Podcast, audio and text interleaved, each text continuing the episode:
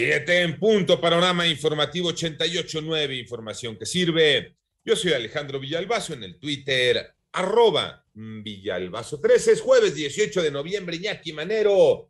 ¿Cómo te va, Iñaki? ¿Cómo estás, Alex Villalbazo? A todos los amigos de la República Mexicana, gracias por seguir en Panorama. Adelante, Iñaki. Vámonos, Alex. El panorama COVID, la cifra de casos de coronavirus a nivel mundial es de 255 millones 103 mil 209 personas mientras que el número global de fallecimientos ya llegó a 5.126.415, de acuerdo con el gran concentrado de la Universidad Johns Hopkins. La Organización Panamericana de la Salud advierte que el uso excesivo de antibióticos frente a la pandemia hace que puedan resultar ineficaces para enfermedades comunes. Haces más fuerte a los bichos que estás atacando con el antibiótico. Acuérdate, el antibiótico no acaba con virus, nada más con bacterias. ¿Cómo van las cifras de la pandemia en México? Moni Barrera. La Secretaría de Salud informó que ya son 3.851.079 casos de COVID en México, ya que en las últimas 24 horas se sumaron 3.836 nuevos contagios. También se contabilizaron 291.573 fallecimientos al confirmarse 332 decesos más en un día. A través de un comunicado técnico se dio a conocer que la curva epidémica se ubicó en 5% menos, con 18.905 casos activos, así como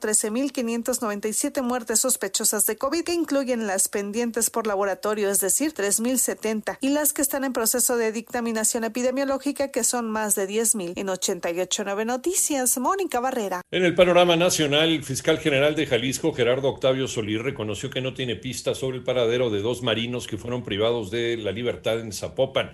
En tanto, según funcionarios federales, el plagio habría sido ordenado por la hija del líder del cártel Jalisco Nueva Generación, Nemesio Oseguera El Mencho, Laisha Michelle Oseguera González, en represalia por la detención de su madre, Rosalinda González Valencia. Por otra parte, un tribunal revocó un amparo otorgado a Emilio Lozoya Austin, exdirector de Petróleos Mexicanos, con lo que una de sus casas quedará a disposición del juez que lo procesa por el caso agronitrogenados. El Instituto Mexicano del Seguro Social aprobó una bolsa de 35 millones de pesos para indemnizar a las familias de los pacientes que fallecieron en el Hospital General de Zona número 5 a causa del desbordamiento del río Tula el pasado 6 de septiembre. Y el presidente de México se reúne hoy con sus similares de los Estados Unidos, Joe Biden, y el primer ministro de Canadá, Justin Trudeau.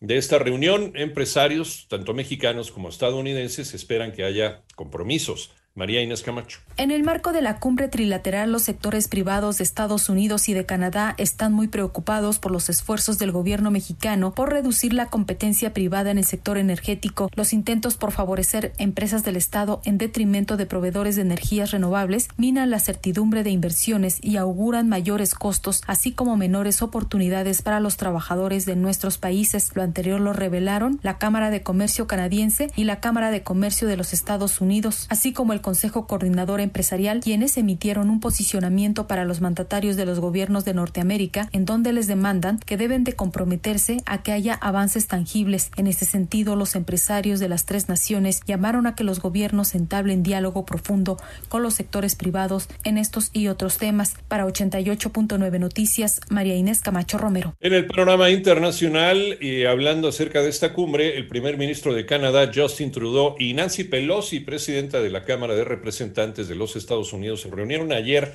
a tan solo unas horas de llevarse a cabo esta cumbre de líderes de América del Norte en la capital de los Estados Unidos, en Washington. Por otro lado, en las últimas semanas, la reina Isabel, la reina Isabel II, que tiene 95 años de edad, se ausentó de todos los eventos para cuidar su salud por recomendación médica. Ayer miércoles, ayer miércoles, la monarca realizó su reaparición en público. Rusia anunció la evacuación de más de 380 personas de Afganistán en tres aviones en los que llevó asimismo 36 toneladas de ayuda humanitaria a este país.